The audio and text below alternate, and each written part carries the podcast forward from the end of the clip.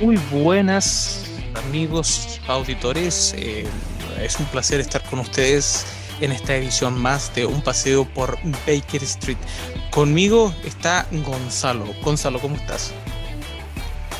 Muy buenas a todos los auditores, muy buenas Ismael. Yo muy bien, esperando el fin del año y, y con trabajo.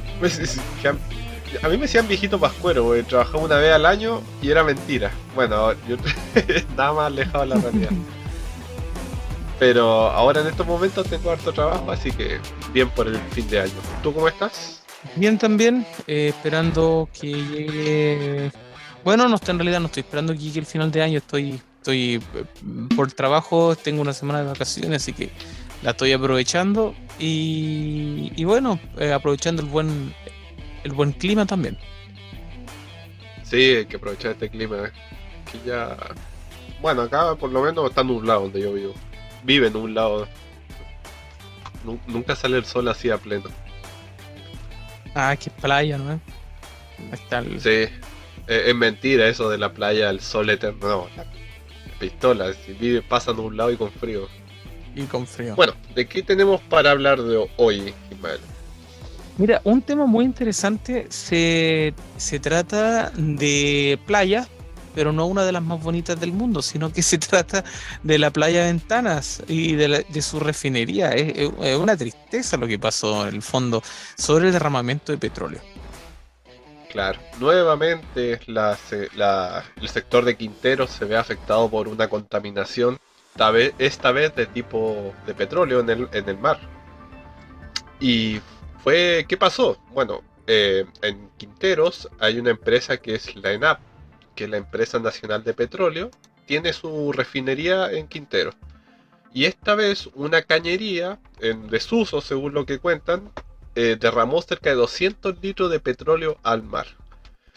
Ya, si bien no miramos 200 litros no es tanto, pero el petróleo es una huevada que es imposible sacarla del agua. Es, es como un aceite, o sea, es súper dañino para el ecosistema. Bueno, esto generó que obviamente se desplegaran todos los la, medida de contención para la mancha de petróleo y que tratar de sacarla, digamos. Eh, ¿Cuál es el problema? Que la, extensión de esos de 200 litros es de 2 y 5 kilómetros a la redonda en, el puerto de, Ventana, creo que sí, la playa Ventana. Bueno, a raíz de esto, obviamente los, los pescadores del lugar no pueden pescar. Te, comprenderás que le, le, están robando su fuente de ingresos y por ende ellos piden una indemnización a ENAP y tienen tomada la playa. O sea, está todos los trabajos de limpieza, todo, y los pescadores tienen tomada la playa, me imagino cerrando el puerto, y hay un, todo un problema nuevamente que afecta a Quintero, que ya se había visto afectada por temas de contaminación de calidad del aire, y ahora le afecta a sus playas, entonces es una zona bastante compleja, digamos, esa es una pena. Yo, mire, tengo una historia en, ventanas, eh, una historia familiar. Eh, mi abuelo construyó, compró un terreno y construyó, y construyó una casa como al final, como al principio de los 90.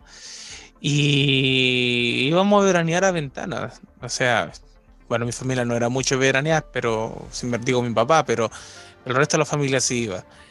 Pero ya en ese tiempo, yo tenía como 3, 4 años, era un suplicio estar en la playa de Ventana por el olor a petróleo, sabes que me daban ganas de vomitar todo el tiempo.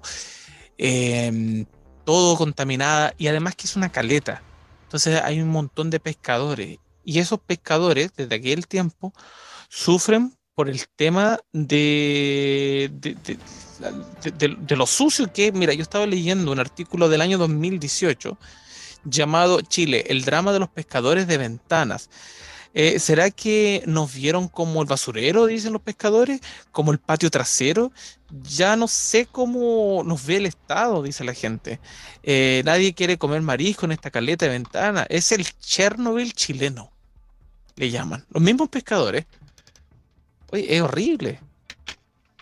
Es que, claro, o sea, eh, bueno, yo he pasado por esa zona y claro, tenés una industria gigante que es la ENAP, que es una refinería de petróleo, o sea, es algo súper contaminante. Ahora, yo no sé por qué está al lado del mar. Eso yo creo que por un tema de transporte del petróleo. Pero claro, es una empresa de alto riesgo.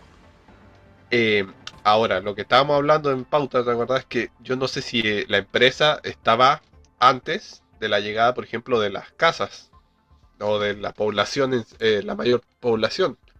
Yo creo que es al revés, que las casas llegaron después de la empresa. Entonces, claro, esta empresa se vio rodeada de gente de un día para otro o de un transcurso corto de tiempo. Y esa gente ahora es la que, digamos, reclama el tema sanitario. Es súper complejo este tema porque eh, la ENAP es la que refine petróleo en Chile. O sea, es algo, digamos, un, recurso casi esencial para la, vida cotidiana. Pues, ¿qué hacemos sin petróleo y sus derivados? Es complejo el tema. Es muy complejo. Eh, yo sinceramente creo que eh, juzgando por el tiempo en que ellos se instalaron allí, que fue alrededor del año de la década de los 50, si no me, equivoco, lo que leímos delante. Sí, 1950. ya. Eh, ya en esa época, en esas partes quizá habían algunas casas, tres, cuatro casas, a lo mejor lugares más poblados podría ser Cartagena. Cartagena era la playa de era de lujo en aquella época. Ah, eh, Acapulco, nomás parecía Acapulco. Era, eh, sí, de todas maneras. Eh, me contaba mi abuela de que ella cuando llegó a Santiago en el año 50, ella se iba con, con, los jefes que tenía, iban a Cartagena. Y en la Cartagena era el lugar donde, donde veraneaban los políticos, gente importante, escritores, no por nada Pablo Neruda tenía su casa en Cartagena. Ahora, lugares como Ventanas, que están mucho más al norte, eh, no era tan poblado, entonces supongo que es como, como dices tú, que esa gente llegó después. Claro, seguramente eh, por el mismo trabajo que le ofrecieron en ENAP, llegaron a vivir ahí y se, bueno, y se fue poblando y poblando. Eh, ahora, es un mal necesario el tema de refinerías de petróleo. Todos usamos eh, eh, de una u otra manera el petróleo. Entonces, ¿cómo podemos contener esto? Que, que estos derrames son accidentes, obviamente son accidentes, no creo que sea intencional derramar 200 litros de petróleo al mar. Ahora, si lo, fue intencional, tienen un problema ahí. aquí hay un tema más ¿Cómo se puede arreglar esto? Hay un más profundo, Gonzalo. Imagina que ahora hay un derramamiento de petróleo, pero solamente pasando por debajo, o sea, estando en la caleta, pasa por debajo de la refinería, el olor y la contaminación que hay es ah, terrible, es horrible, realmente insoportable. Eh, ahora, ¿cómo, ¿cómo se puede solucionar? ¿Qué idea hay para eso? No sé, que venga Greta Thunberg y lo arregle a ver si esto. dale. Un gran dale con Greta Thunberg. Eh, no sé, la, es que no te puedo decir eh, que está mal porque tampoco sé cómo solucionar el tema. Entonces, no, al no tener una solución, no puedo decir que está mal, porque es lo que hay. Digamos. Ahora, yo creo que el nuevo orden mundial lo soluciona. Ah, claro, bueno, es que mientras no haya otro combustible mejor que el petróleo, va a seguir estando esta, esta fábrica. Es que es el objetivo, o sea, el nuevo orden mundial que lo que te dice, lo que necesitamos es dos tipos de autos, básicamente. El auto eléctrico que se va a mover dentro de las ciudades, solamente dentro de las ciudades, que te dura la carga uno o dos días y tú lo usas. Y el otro, el, el auto con el, el auto que funciona con con hidrógeno que tú vas a poder cargar el, gas como, como cualquier otro gas que le echa como gas licuado. Claro, como combustible. como un combustible gas, lo, lo, cargas y con eso sirve para camiones que tienen que eh, recorrer grandes distancias de muchas, muchas horas de viaje. Entonces, dos combustibles, uno por medio de una electrólisis, el hidrógeno y el otro eléctrico directamente ¿Qué pasó con el combustible? Claro. Se reduce a lo más necesario solamente. Claro, no depender de combustibles fósiles. Claro, la que idea. son los complejos de manejar, claro. Y hablando de fósiles, A ver, espérate, Yo creo que sal- da- da- dame dame Oh, un, de- un segundo. ya, yo relleno mientras. Bueno, Dale, hace ahora sí. un tiempo, hace un tiempo en China se descubrió, ahí estamos escuchando la canción, un huevo de dinosaurio con más de 66 millones de años de antigüedad y está perfectamente preservado, o sea, con el embrión adentro. ¿Qué tiene de, interesante esto? Que es como un pollo, tiene plumas, es un bicho con plumas. Entonces, esto derrumba toda la teoría de que nos mostraba películas como la, eh, Jurassic Park, que estamos escuchando el tema de fondo. Ahí va a saltar el copyright, pero no importa. Eh, que no son así como reptiles, reptiles. Es un pollo. Literalmente una gallina. Pero en, en Jurassic Park decían de que ellos tenían comportamiento de, de, de, de- de aves. ¿Te acuerdas cuando están haciendo el dinosaurio y, y, est- y está abriendo igual que un pollito? Y ellos dijeron que era un Claro, velociraptor. pero es que lo, lo mostraban como con escamas, con dientes afilados. Y es como una gallina que tiene plumas, tiene, tiene las características, digamos. Es que si tú te pones a mirar un- una gallina, es un velociraptor en miniatura. Son igual, son, son depredadores de insectos en este caso, pero corren así como velociraptor, tal cual la película, pero es distinto. No hacen los ruidos tampoco que, que salen en la película. Me acuerdo de, no sé si tuviste años atrás un, un programa que se llama Animani, Animanía de la Warner Sí, y salía un pollo gigante que se llama Kikiribú. Kikiriku quería ser humano. Una cosa así de versión, un pollo gigante. Claro, es un pollo. Es un pollo. Es un pollo. Pero, pero Es interesante, o sea, o sea, eh, dinosaurios lo hemos visto en, ¿te acuerdas de la película Pie Pequeño? Tratando de no Sí. extinguirse. Pie Pequeño. Era un, eh, ¿cómo se llama? Un estegosaurio era de cuello largo. sí, también está la película Dinosaurios, que eh, son un iguanodonte. Está la película Jurassic Park, que eh, el protagonista es el T-Rex, el Tyrannosaurus Rex, y los Velociraptors. Y, y siempre te ponen la misma característica, que todos ellos son... que todas estas eh, criaturas son, son como reptiles, son, son reptiles, y son de la familia del, eh, del caimán. Claro, o sea, evolutivamente cocodrilo. hablando, están ahí entre el pájaro y el reptil. Están ahí en, en medio. Tienen, digamos, eh, pizcas de ambas, ambos lados. Son como no, no se puede definir de uno ni de otro. Pero O claro, sea- las películas te muestran más como un reptil gigante. Claro, o sea, si- siempre y cuando tú lo veas por el lado evolu- evolutivo, yo no, no soy evolutivo, yo creo que él, él era un... Yo no sé lo que era esta cuestión, si al final nadie los vio, nadie los escuchó, todo el mundo piensa que hacen así como, un- como el Tyrannosaurus Rex, rugen, y vas a saber, y si hacen... y si hacen así como Sí, un pollo. De hecho, creo que hacían así. Hay una corriente de. ¿Cómo se llama los que investigan los fósiles? Eh, Un eh, eh, pa- paleontólogo. antropólogo. Paleontólogo. Que dicen, claro, que la, la forma de vocalizar eran como la de un- una gallina. y tú sabes que en la película Jurassic Park, para hacer el ruido del T-Rex, eh, grabaron una. como un, un pistón, un pistón industrial, me imagino, que hacía ese ruido cuando se activaba. Como Ay, un pistón de un montacarga, una cuestión así. Claro, eso grabaron y lo usaron como, como el sonido del T-Rex. Claro, sería re anticlimático de imaginar el tiranosaurio rey y, y, y que cagree. Sería muy decepcionante. Sería. Claro, no, es que hay que ponerle ahí eh, la magia de Hollywood.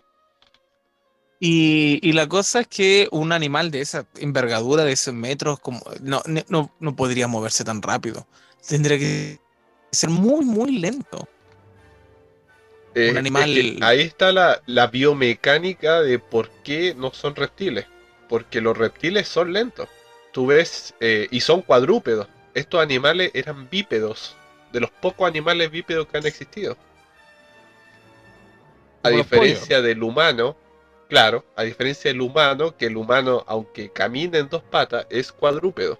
No tiene característica de un animal bípedo, como lo son estos dinosaurios que tienen una cola larga, unas piernas, unos pies en realidad extremadamente grandes, y, y, digamos las piernas están en el medio del cuerpo. Nosotros no, tenemos eh, caminamos bípedamente, pero seguimos siendo cuadrúpedos y pasamos la mayor parte del tiempo o sentados o acostados o apoyados en algo. Bueno, hay gente que tiene. Entonces- eh, parece cuadrúpedo porque tiene cuerpo de chancho. claro, es de Disculpa, otra no. evolución. Disculpa, no, no me lo podía aguantar. Ah, está bien. eh, eh, todo es bienvenido. Oye, Y- y- No, yo no sé, no sé si tuviste tu etapa de niñez de fanático de los dinosaurios. Yo recuerdo que mi papá me compraba revistas de dinosaurios y yo las hojeaba y las miraba, las leía. a, a ver, poco que dime, leía. ¿Tú ¿alguna vez caminaste como dinosaurio? Con los, así con los brazos encogidos y, y Sí, lentito así. jugando en el colegio. Pero No, tengo una mala experiencia con eso. ¿Por qué? Que, porque, bueno, todos hacíamos como ya, yo soy el dinosaurio tanto, y jugamos con dinosaurio, pero había un pelotudo que se creía, no sé, el asesino dinosaurio y me dio un palo en la cabeza cuando yo era chico. Pero hasta el día de hoy me acuerdo. Ah, ahí está, por eso es que las cosas terminaron como terminaron. Sí. Hasta ahí no llegó mi amor por dinosaurio. Bueno, pendejo de mierda. Bueno, pendejo, de tiene mi edad el pelotudo. Me dio un palo en la cabeza, pero. ay, ¿Pero ¿Tú sabes quién es y dónde Bueno. vive? no, no, ya. No sé ni cómo se llama. De- Creo que ni siquiera era de mi curso, era una weá rarísima. Ya. Era más chico, de hecho, creo que ya. pendejo de mierda. Oh, mala experiencia. Pero, yo, yo sí ju- jugué a ser dinosaurio. Sí, jugué a ser dinosaurio. Andar con los brazos así y hacer. Con Imitaba el Con sonido pistón. del pistón. Jurassic Park salió, eh, se, salió, se grabó en 93, sale entre 93 y 94. eh, y da toda una, una, una onda del dinosaurio a partir de la década de los 90, a principios de los 90, tanto así que daban una, un- otra mm, eh, serie que se llamaba La familia dinosaurio. Que había un dinosaurio chico que le pegaba Ah, sí. con un saltero en la cabeza al papá. Eh, El Sinclair se llamaba. Ya, eh, eh, eh, daba un- toda una onda. Yo, yo vi en el canal 13 daban el, esta familia de dinosaurios. Yo la veía, me, me encantaba. Y yo, me, como era chico, me creía el bebé dinosaurio. Y también da- empezaron a dar pie pequeño, por ejemplo. Jura- Jurassic Park salió, salió Jurassic Park, en el Mira, y 97 an- salió Jurassic Park 2 y el 2001 Jurassic Park 3. Antes de eso, acuérdate que estaban los picapiedras, que también mostraban dinosaurios. ya en la época de los- la década de los 60. Ay, hay un Claro. montón de otras series chantas también que aparecen ahí, dinosaurios súper de hule, mal hecho. Habían unos, me acuerdo de unos dinosaurios que andaban como en skate, que usaban gorrita para atrás. Estaba Denver noventero. también, el dinosaurio Denver. Denver, ese Denver, Denver. Denver. Qué loco. Sí, todo eso. Bueno, hubo un boom de los dinosaurios. Y... Ahora como que ya... nah, son un pollo, no lo dejan como un pollo. Eh, también es que después vinieron los ovni, porque era todo, todo onda ovni, que el ovni, que el ovni. Claro, que el Día de la Independencia, que... Claro, y quedaron los películas de dinos- ese tipo. dinosaurios quedaron para atrás. Tanto así que me parece que tira uno de los, de los Jurassic Park con menos, con menos eh, éxito fue Jurassic Park 2. La gente lo dio en el 97. Sí. Eh, sí, yo la vi, pero era como que los dinosaurios eh, se escapaban a la ciudad. Eh, sí, como ese- que no, ese no pegó mucho. Co- Es No, que la no, 1 fue espectacular, sí. Yo creo Sí, en fue. comparación con la 1. Y. Ah, ¿y sabes qué película de dinosaurio también hubo en ese tiempo? Godzilla. Que ese sí ya era un reptil 99. gigante. En el 99 dio Ajá. Godzilla y en el año 2016 parece que salió el, sí, el otro Godzilla. Sí. Eh, que, claro, ese ya era un reptil, reptil, no era. No buscaba Exacto. parecerse a un No, sí, e- esa cuestión ya es más japonesa, ya, pues ya es dentro de esas cuestiones Claro. del mundo japonés y todo eso. Mira sí, qué pues buenos ya. recuerdos. Bueno, recuerdo. Y todo porque empezamos a conversar del huevo que fue encontrado fosilizado y en las mejores condiciones en el mundo.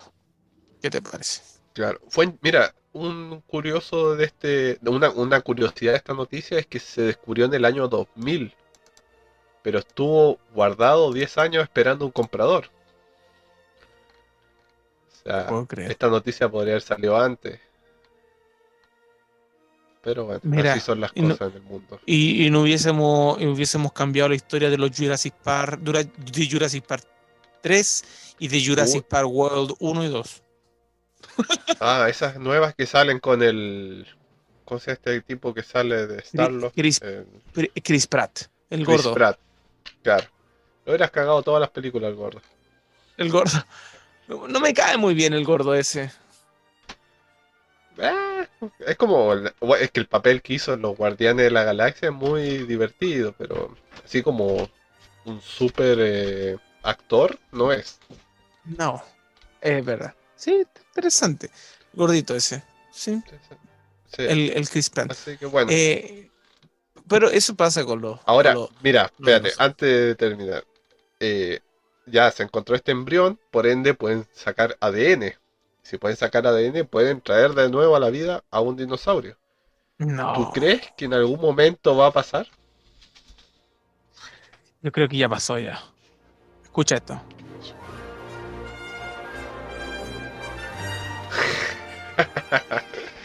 Yo- hay una teoría conspirativa, pero no estamos hablando de conspiraciones, pero hay una teoría conspirativa que dice que existen laboratorios en el centro de la Antártida Ajá.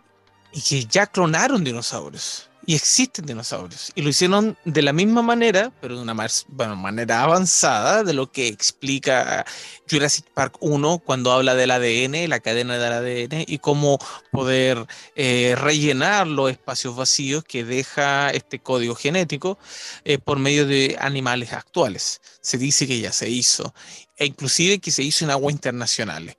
Si es verdad o no, no lo sabemos. O sea, a ver, convengamos que en la película Jurassic Park eran las medidas de seguridad no eran las mejores. Por ende quedó la cagada por culpa de un weón. Dejó la cagada. Ahora, yo creo que si lo llegan a hacer una institución seria o, o bien ordenada como, no sé, la armada de no sé qué país, eh, probablemente sí, y lo tengan ahí al bicho y lo, lo estudiarán, yo creo algo. No creo que eh, escape claro. y se devore a la raza humana.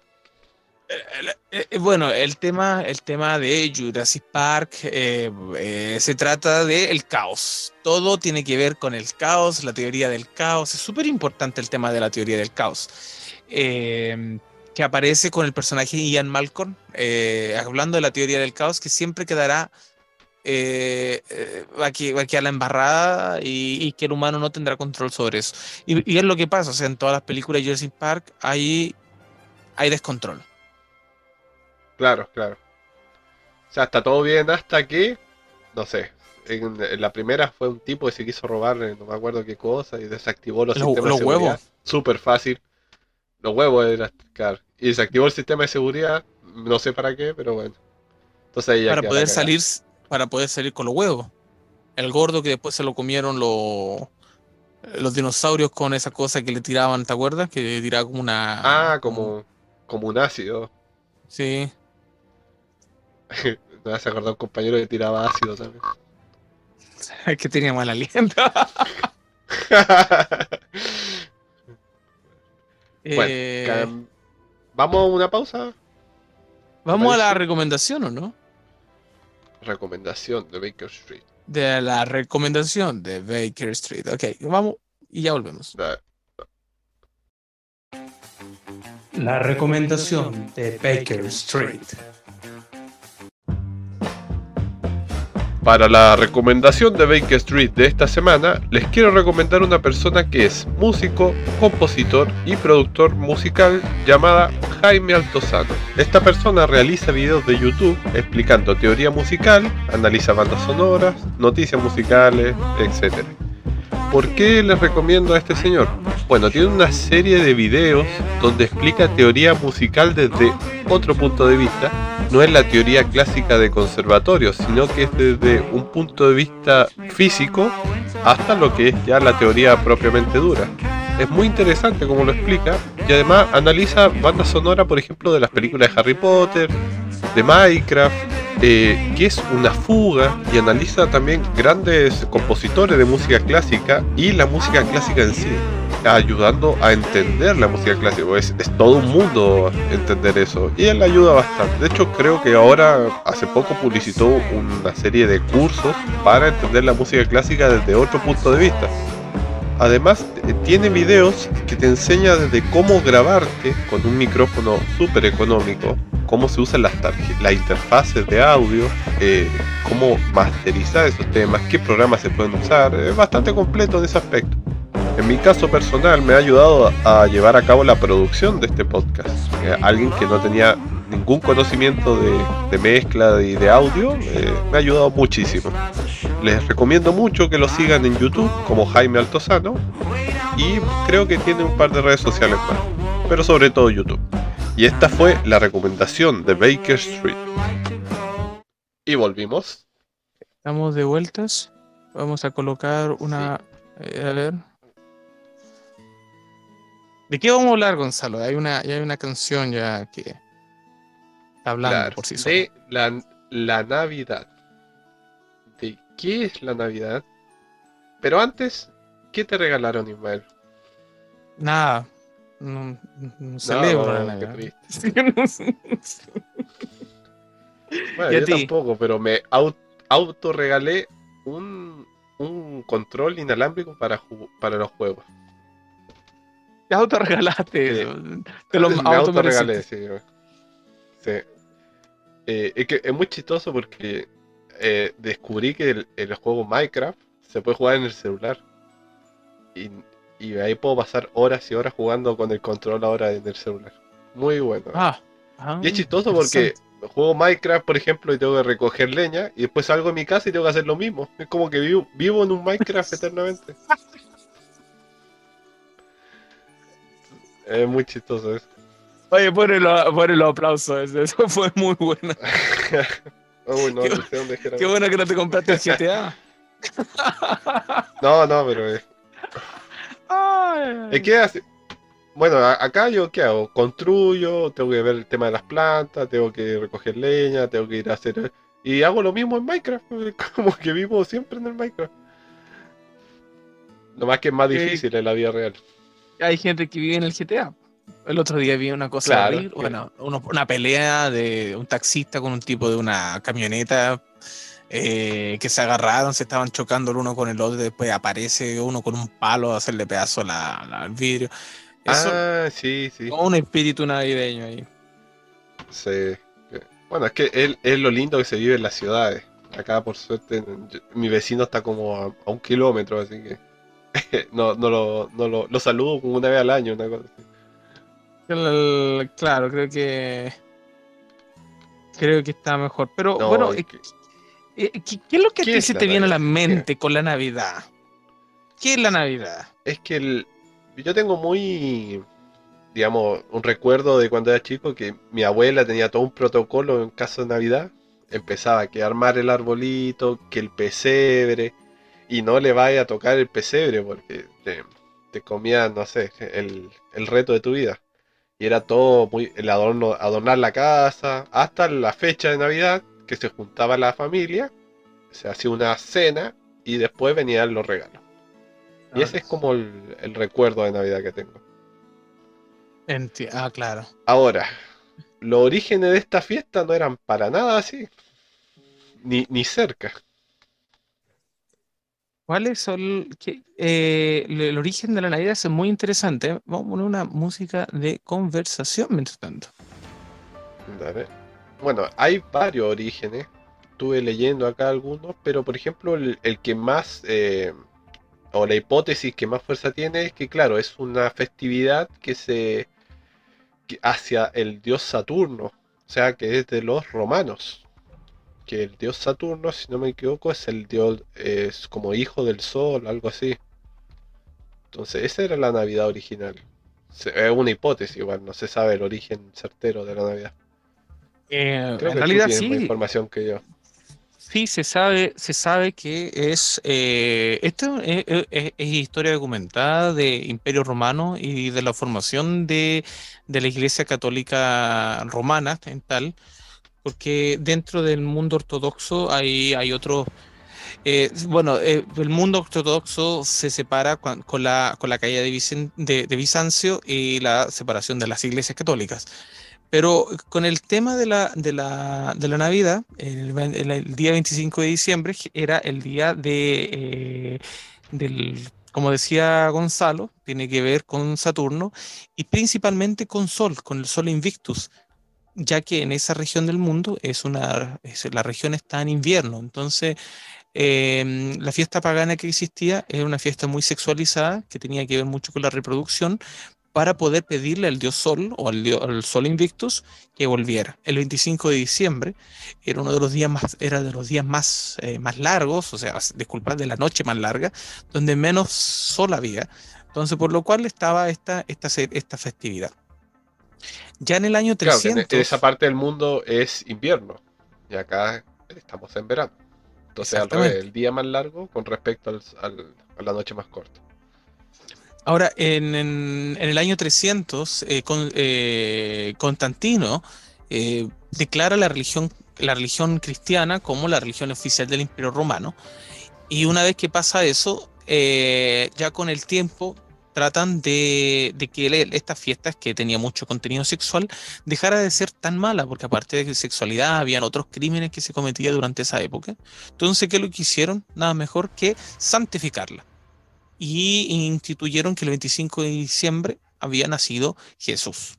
De ahí en adelante se toma como la religión, la Navidad, que viene de la palabra natividad, que viene de natalicio, que quiere decir prácticamente de nacer. De ahí viene la palabra natividad. La fecha cuando nació eh, Jesús, digamos, no es 25 de diciembre, fue otra fecha. Lo que pasa es que la acercaron para estas, eh, la, como que la asociaron a estas festividades que se, se, celebraban y quedó como que ese era el nacimiento de, de Jesús, pero en realidad fue, no sé, como en junio, julio, una cosa así. Mira, estaba leyendo lo que dice la, enciclopedia británica y la enciclopedia, la, gran enciclopedia católica. Dice que para empezar, eh, en esa fecha, durante el 25 de diciembre, eh, en Israel es una fecha que cae un frío invierno. Mientras que en registros eh, bíblicos se dice que el día que nació Jesús, habían pastores que vivían en campo raso por lo cual en esa fecha, que son la fecha que cae entre diciembre y enero, habría mucha nieve e, y mucha, o sea, mucha lluvia junto con nieve, por lo cual se vería muy difícil de que hubiesen eh, pastores en campo raso. Por lo cual, eh, diciembre sería, habría una contradicción de lo que dice la Iglesia Católica junto con los escritos bíblicos.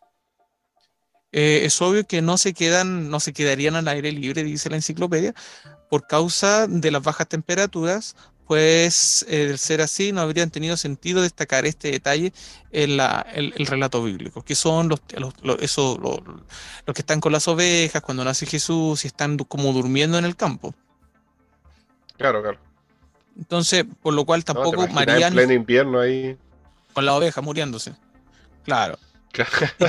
Y, también, es muy conocido el relato que María y José andaban buscando un lugar para quedarse porque el, emperador, el, gobernador romano mandó matar a los niños en esa época de dos años para abajo y ellos andaban buscando un lugar, tanto así que en México se celebra mucho esa noche, la, noche vieja, que era el momento en que José y María andaban buscando un lugar para quedarse. O sea, estarían con hipotermia si hubiese sido en invierno en realidad. Por lo cual se cree que fue en abril el verdadero nacimiento. Claro. Entonces como que eh, no pegaba la festividad en esa fecha. Entonces la tiraron algo más comercial, digamos, y la tiraron en, diciembre. Mira, ahora aquí estaba leyendo acá. A ver, dime, dime. Es que aquí dice, una de ellas eh, recibiría el nombre de Saturnales, que era lo que tú decías, según la enciclopedia, y estaban dedicadas a Saturno, el dios romano de la agricultura. Otro era el nacimiento del sol invencible, que según la enciclopedia de la región católica, tenía lugar el 25 de diciembre, día sagrado para los devotos del dios solar, Mitra. Esta obra añade que, la, mm. que la inglesa, bueno, se, eh, se me perdí aquí, dice que la iglesia comenzó celebrando el nacimiento de Cristo en esa fecha para hacer concurrencia de esta fiesta pagana sagrada al nacimiento del sol, natural Miltra. Y, hay que señalar que esto ocurrió unos 300 años después de la muerte de Jesús. ¿Qué te parece? Claro. O sea, nadie se enteró que después lo, lo asociaron. Claro. Es como que bueno, igual, mira, la festividad original, estaba leyendo, eh, bien, es eh, hacia el dios Saturno, ¿no? El Saturno llevaba el nombre de Cronos en la mitología griega. Y Cronos era un devorador de niños, o sea, él se comía a sus oh. hijos. De hecho, a Zeus y todo eso se los, se los devoró. Y estaba leyendo que algunas culturas para esta fecha efectivamente sacrificaban niños para dárselo a los dioses. Oh, wow. como que tiene un origen súper oscuro. Oh, ya, claro, así como. es que era muy de la, de la, de la, de la, de la antigua religión, bueno, de las religiones paganas. Pagana se le llama todo lo que tenía que ver fuera del cristianismo. Eh, el hecho de, eh, politeístas y el tema de sacrificar niños para los dioses. Ahora, hay un tema de los regalos. Mira, estoy leyendo el tema de los regalos, que durante aquellos festejos los paganos intercambiaban regalos y hacían banquetes, banquetes, eh, prácticas que se han conservado hasta las navidades actuales. ¿Qué te parece? O sea, también tiene que ver con el con un origen pagano el tema de los regalos. Claro. Es, es que más que los regalos era como el digamos la, la, el banquete, o sea, había abundancia de alimentos, se podía hacer un banquete. Y de tal abundancia, obviamente, seguramente habían ventas, y por esas ventas había poder económico, y por eso se podían hacer regalos. Eh, si lo ves desde ese punto de vista, tiene sentido.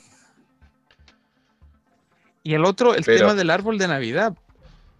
Este, el, el, árbol. Eh, este. estaba leyendo que, el árbol de Navidad, que tiene un, un origen eh, escandinavo, principalmente en las se encontraron eh, piezas arqueológicas de escritos en, en, un en árboles específicos, o sea, árboles de los cuales nosotros le llamaríamos pino, sobre todo el, abeto. Eh, hay un tipo de este árbol, que es el abeto, que está constantemente verde todo el año.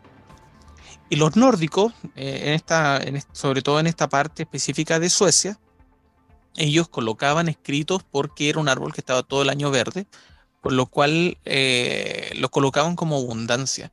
Entonces habían fiestas de inviernos, y esto es muy común inclusive hoy día en Europa, los famosos Winterfest, que son fiestas de invierno que se dan en el medio del infierno. Para ellos, entre el 21 y el 25 de diciembre. Cuando llega la Iglesia Católica y cristianiza a estos paganos, eh, ellos no cambiaron muchas de las cosas. Y ahí es cuando se, se asocia, o sea, se, o se adopta el árbol hacia la celebración eh, católica eh, romana y asocian el árbol también de Navidad. Árbol que lo llenaban de regalos, porque también era un regalo que les ofrecían a sus, a sus antepasados muertos y los colocaban en las copas de los árboles para que lo vieran desde el cielo. Por eso todo este adorno bonito. Si tú te das cuenta, todas las decoraciones de la Navidad eh, son, son decoraciones eh, escandinavas, muy, muy de la parte de Dinamarca, de la parte de germánica hacia arriba.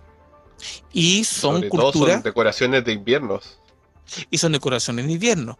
Y esto, cuando llegan, llegan los primeros eh, romanos a la parte norte de Inglaterra, de, Irlanda, y conocen a los celtas, eh, los celtas con los germánicos son como, son como primos en el fondo. Y ellos también tenían mucho de esto en común. Entonces también había un árbol, también habían este tipo de celebraciones y, fe celebraciones de mitad de invierno. Si esto se junta con la historia de Saturno o el Sol Invictus del 25 de diciembre, y, bueno, y hacen, y después cuando viene con el cristianismo, lo mezclan todo, lo ponen en una olla con una batidera y sale eh, y sale lo que después ya empezamos a conocer como la Navidad junto con, el, con Santa Claus o, o el viejo Pascuero que le dicen en Chile y que también claro, esa está relacionada con otro viejo. Figura importante, claro. Está referida a San Nicolás. ¿Quién era San Nicolás? Era, eh, por lo que dice acá, la, la etimología de la palabra, dice que el alegre Nick o el viejo Nick, que es un nombre compuesto, digamos, que viene de Nick que significa constructor y destructor, y Laos, que significa pueblos. O sea, era el constructor o destructor de pueblos, San Nicolaos. Eh, ahora, ese es como el, original, digamos, el, un caballero. Después hubo, creo, un cura que se hacía llamar, o se llamaba San Nicolás también, que él repartía regalos a los pobres. Eh, y después, ya ahora cualquier cosa, porque entró Coca-Cola ahí metiendo su publicidad de un papá Nicolás Rojo. Y quedó. Ah, bueno, los días de hoy se ve eso, es como netamente publicitario. Oye, ese, tema. Y sabes que una vez yo estaba leyendo de que Coca-Cola empieza con la fuerte, con, el tema muy fuerte publicitario de, del viejo Pascuero Rojo. Eh, después de la Segunda Guerra Mundial, durante el siglo XX ya.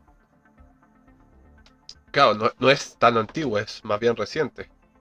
Claro, y, lo ponen rojo y... Es que, mira, ahora lo que me acabo de dar cuenta que, claro, la, en la etimología de San Nicolás, que es constructor, o sea, él eh, siempre se, se, ve como la figura de Papá Noel o o el viejito Pascuero en, el Polo Norte construyendo los regalos, que eran un regalo de madera. Entonces, ahí se entiende que, hayan hecho esa figura, digamos. Porque ahora el, el papá, eh, ¿cómo decirlo? Eh, Santa Claus no, no, no te hace un PlayStation 5. Entonces, los cabros chicos no se, no se preguntan de dónde viene su PlayStation 5. Bueno, claramente no lo hacen en el Polo Norte.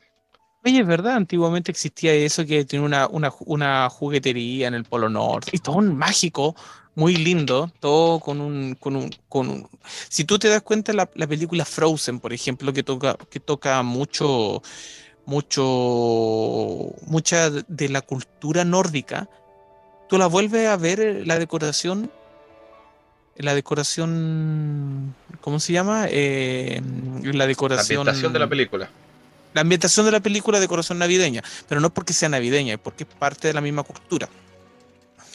Claro, es el, típico este como rama de árbol con unas vallitas rojas, eso es de, eh, las partes frías, que se da una valla roja en todo lo que sea.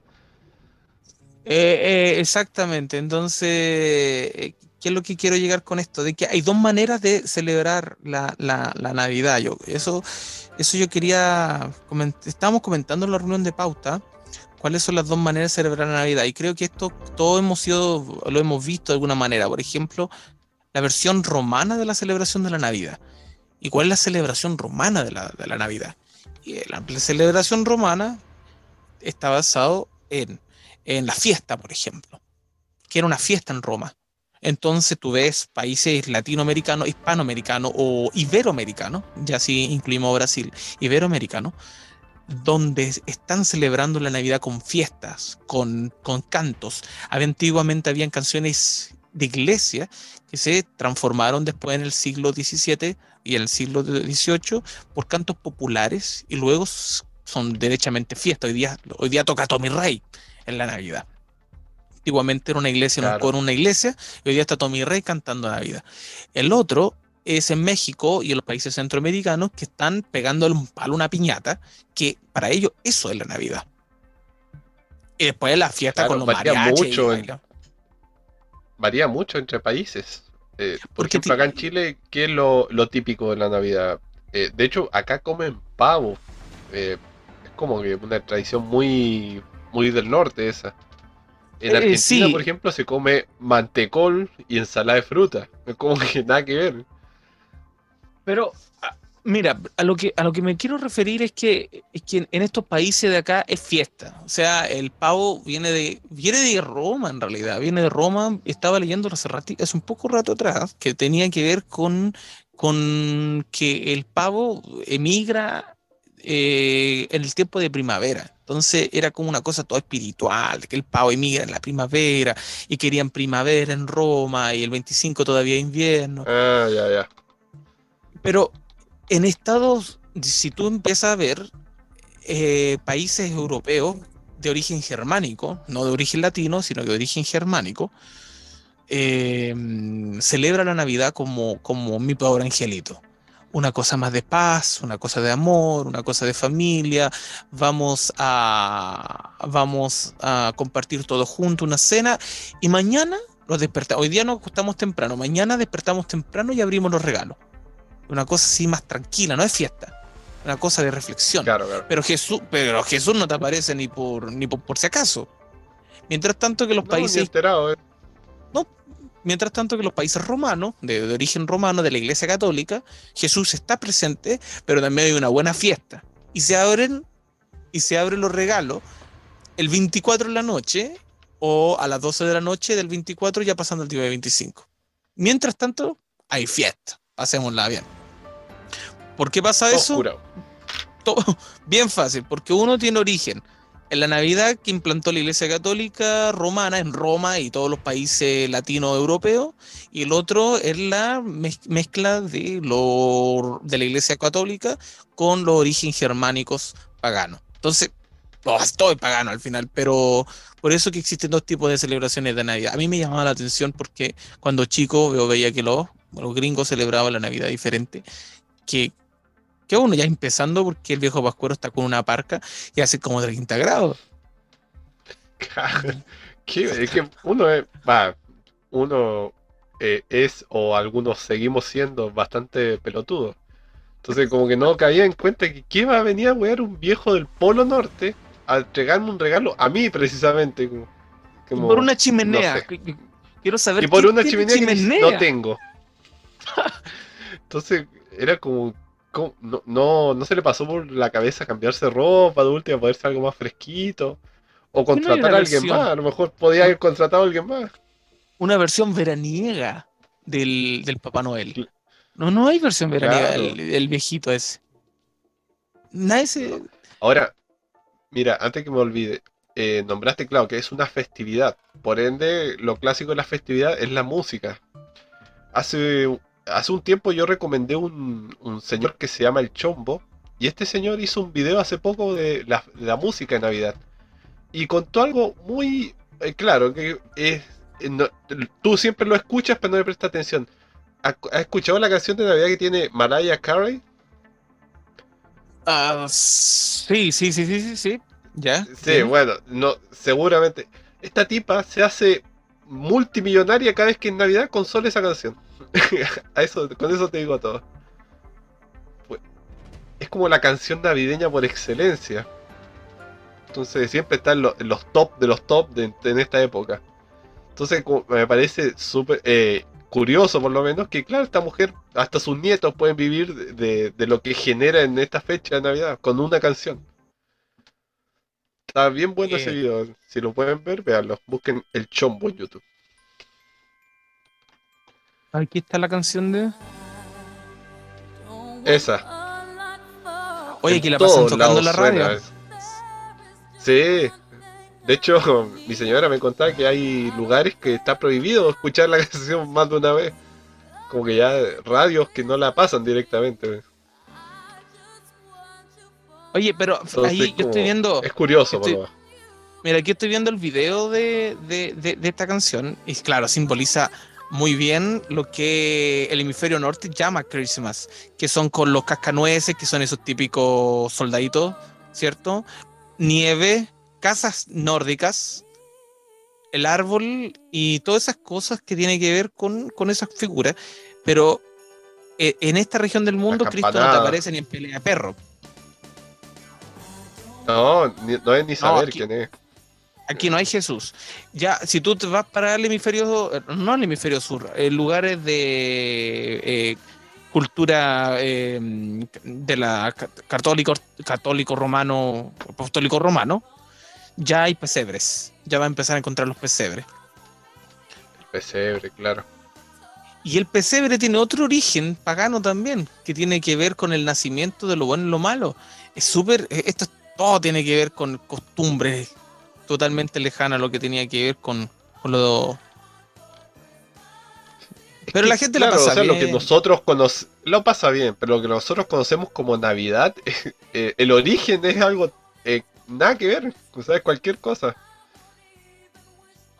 Eh, sí, está súper mezclado y, y bueno, la, está lleno de sí, hay que ser bueno y todo el asunto. Pero en ah, fin. Es una fecha para compartir, miremoslo como es. Yo creo que los más felices en esta fecha son los chinos, porque ¿sabes la cantidad de huevas que deben vender en esta fecha? Pero es impresionante. Ya, e, ese otro tema, porque tú sabes que ¿qué, qué cantidad de porcentaje de personas en el mundo celebran Navidad? ¿Qué parte? Entonces, Yo creo que muy hay, poca. Es que, claro, porque, por ejemplo, Rusia tiene su propia Navidad. Primero, Rusia se, la Navidad se, eh, por casi por 100 años, se, eh, fue prohibida por el tema de los comunistas.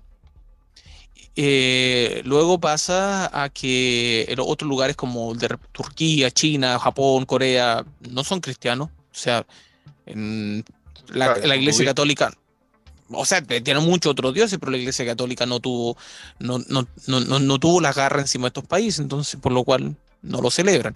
Eh, en los países arábicos tampoco no, no, consideran a Jesús como profeta, no como Mesías, y tampoco la Iglesia Católica tuvo las manos puestas aquí. Los judíos tampoco celebran Navidad. Y, y hay muchos judíos por todas partes del mundo inclusive hacen películas de Navidad los judíos, es una cosa muy interesante, siendo que ellos mismos no la celebran, pero ahí hacen, películas. Y están, los, pues están los chinos. Y estaba leyendo que en Taiwán ellos tratan de imitar a lo... Primero no están ni ahí con la, Navidad, pero lo encuentran muy interesante y ponen luces, pero hasta no poder más, una cosa que ya no te lo soportas de tanta luz que ponen, así como nivel asiático, luces. ¡oh! Y, y, eh, la gente de esta parte del mundo que vive allá lo encuentran súper ridículo. Y, pero ellos fabricando como locos, ahí regalos, eh, la producción, dejando, porque ellos dejan feliz a todo el mundo que le esté pagando. Claro, ellos ya celebren su mierda, pero cómprenme mis luces. Como que no les interesa por, por, e, por, ellos que todos los días fuera Navidad y ellos vendían luces nomás. Te estoy hablando de las luces, no te he hablado de ningún otro producto. La todas las luces vienen de China. Todas, todas, todas. Todas dice atrás Made in China. O sea, imagínate la cantidad de producción que tienen esos weones. Eh, sí, exactamente. Oye, yo me compré una chaqueta, me compré una chaqueta que dijo, vamos a comprar una chaqueta de cuero de, que, ven, que de Estados Unidos. Ya, pues me la compré, me llegó, me la compré en Estados Unidos.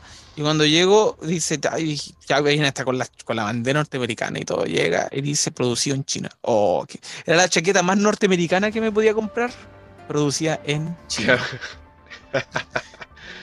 no, sí, Decepcionante. escapar de eso. De los chinos. Y después no quieren que gobierne el mundo. Difícil, pues, difícil. Oye, aquí estoy viendo, estoy viendo la la cantidad de países que eh, en 2018 se estimaba que el 33% de la población mundial era cristiana. O sea, unos 2.500 eh, millones de personas. O sea, posiblemente se cree que el 33% del mundo celebra la Navidad eh, o sea, la, cristiandad celebra esta, esta fiesta el 33% de la población mundial. Claro, un, tercio de la población mundial. Sí, es bien dicho, un tercio. Piensa que entre China, Corea, Japón y la India, creo, hay un tercio, otro tercio de la población mundial. Y el resto están repartidos por el mundo. Lo, eh, sí, a ver, esa es la verdad. O sea, en Hispanoamérica tiene cuánto, 500, como 500 millones, ¿no? Sí, Una sí, cosa sí, así. Puede 100 millones por cada, por cada Ya. país grande. Ahora, una lista de países, por ejemplo, los más, los más connotados que no celebran estas festividades de final de año es Arabia Saudita, está Argelia, está Irán, está eh, Tayikistán, está Burlel, Corea del Norte, Somalia, China, Tailandia, Israel, eh, las Coreas también, Japón. Oh, mira, me hiciste acordar. En Corea del Norte eh, se celebra un, el décimo aniversario, creo, de la muerte del dictador, eh, el que estaba antes. Y este weón no se le ocurrió nada mejor que hacer que, claro, que prohibir toda muestra de felicidad por 11 días. No se puede ni celebrar nada, ningún cumpleaños, nada. No se puede reír, no se puede sonreír. O sea, imagínate el nivel de prohibición que tiene estos weones que porque weón se le, Es se le ridículo. paró la raja nomás, prohibió todo eso. Totalmente ridículo. ridículo. si- ya, Es ridículo. puta, ya un día de luto, ya, si fue una figura política, no sé si importante, pero fue una figura política. Un día, pero 11 días de... eh, esa pobre gente de allá, ¿no? No, es ridículo. Seamos sinceros, eso ya es ridículo. Cosa de, Sí, cosa totalmente. chino, cosa de chino, cosa de, cosa No de chino. están locos esos weones. Mira, yo decía, no, si estos son chinos, pero son coreanos. Pero yo tengo que decir que descubrí que los coreanos tuvieron como 500 años, fueron chinos. Así que son chinos, Es la misma. porque fueron dominados por el imperio chino. Así que bueno, en fin. Uh, mira, Oye. mira, ah, me voy acordando noticias, espera. Que eh, hubo. Hay una prohibición en China ahora con respecto a los, eh, digamos, músicos de K-pop de Corea del Sur. Que están Ah, prohibidos en China por ser poco varoniles. Me parece bien, me parece muy bien. Es como eh, cosa. Va, eh. va- acá nos reímos nomás, pero es que en realidad, claro, ellos eh, valorizan mucho el, el- todavía los rasgos masculinos, así como el tipo musculoso, yo creo pelo en pecho, así grandote. Bueno, pelo en pecho los chinos, no sé si tendrán, pero No, que sea grandote, así bien, pollos. bien macho. Son más pelados con pollo. O sea, sí. Eh, pero bueno, la cosa es que, es que, mira, Corea del Norte es nuevo orden mundial, K-pop y un montón de otras cosas que tienen que ver con eso. O sea, Corea del Sur, que- Corea del Sur. Corea del Sur, disculpa, pero los chinos eh, están con el- la onda rusa y de, de defender los valores y, y tú sabes que el otro día estaba viendo un documental de la Deutsche Welle que decía que Rusia en el fondo no quiere volver a ser la Unión Soviética, Rusia quiere volver a ser el imperio de los zares. Entonces quieren recobrar el, el- el poder que tenían y sobre todo que tenía la, la iglesia ortodoxa. Entonces la iglesia ortodoxa anda buscando por todos los medios tratar de, de traer esos valores del siglo XVII de vuelta a Rusia. Claro. Es que, qué weón más rudo que Putin. Hay unos memes ahí de Putin arriba de un, de un, de un Dragón. oso. No, claro, sí, qué weón más rudo que Putin. Putin. Es muy ch- Va, a mí me da risa, pero. Eh, ser terrible la vida e- de ese aspecto. Sí, pero no, bueno, oye, mira, estamos llegando a la. No creo que estamos llegando casi a la hora. Creo que hemos tenido un buen, buen programa de final de año. Eh, donde estuvimos conversando de diferentes puntos. Bueno, el primer tema que estuvimos tocando se, se trata de, de- del derrame de petróleo y en, eh, en, eh, en ventanas. Y es una, una situación que realmente lamentamos. El segundo tema que estuvimos tocando fue el tema de los dinosaurios y este, este descubrimiento que fue hecho en el año 2000, pero se pudo tener, salir a la luz ahora, de que en realidad serían más como pájaros más que como reptiles. Y el tercero es la Navidad, la Natividad y, y cuál es su origen. Y, y bueno, creo que es- estamos ya cerrando, Gonzalo, ¿qué te parece? Muy buen capítulo. Eh, claro, se me había olvidado que es fin de año ya. El último capítulo del año. Bu- Bueno, por, por eso Eh. que estamos hablando de la Navidad. Es verdad, el último capítulo del año. Mira, no me he dado ni cuenta. Eh, ¿Qué, decir? Eh, ah, sí, algo que no debería decirse, pero lo voy a decir igual. Eh, sean considerados en el sentido de que si van a tomar, no manejen. Por favor. Es lo, mínimo de ser pi, si van a tomar, no manejen. Si les tocó ser conductor designado, lo siento, pero no tomen. Porque vi un, pucha, un lamentable accidente, una señora que estaba parada en una esquina y un auto de la nada salió y la, y la mató en el acto. Ah, en No Santiago, sé, sí. no sé si el No, tipo habrá estado curado o no, pero ese tipo de accidentes pasa por imprudencia. Así que en las fiestas sobre todo, por favor, no, no tomen ni está. Mm, y yo, quiero mandar un Street. Oye, quiero mandar otro mensaje. Eh, ver, por diga. favor, no anden tirando petardos por ahí. A los perritos les duele, a los gatitos, a los animalitos, les duele su oreja. No, no les gustaría que usted le fuera a tirar un petardo en la, en la almohada. No, por favor, tengan Bueno, en consideración eh, también. Para los auditores que nos escuchan en Argentina, petardo se refiere al fuego artificial, no la otra cosa. Eh, bueno, eh, para los cohetes. los cohetes. Los cohetes. Sí, eh, bueno, para, para el tipo de cualquier juego pirotécnico casero que puede generar también incendios, incendios forestales, hay una situación muy compleja de incendios forestales últimamente. Oh, ni me digas. ¿Ya? Así que bueno, estamos con esto terminando un paseo por Baker Street, así que un gran abrazo para todos y muchas gracias por estar con nosotros eh, en esta edición más. Gonzalo, un gusto estar contigo, un privilegio, un gran abrazo, que esté muy bien, yo me despido. Igualmente mal, espero que pasen una- un buen año nuevo y nos encontramos el próximo año en un paseo, eh, con un capítulo más de un paseo por. Baker Street. Nos vemos. Nos vemos. Chao, chao.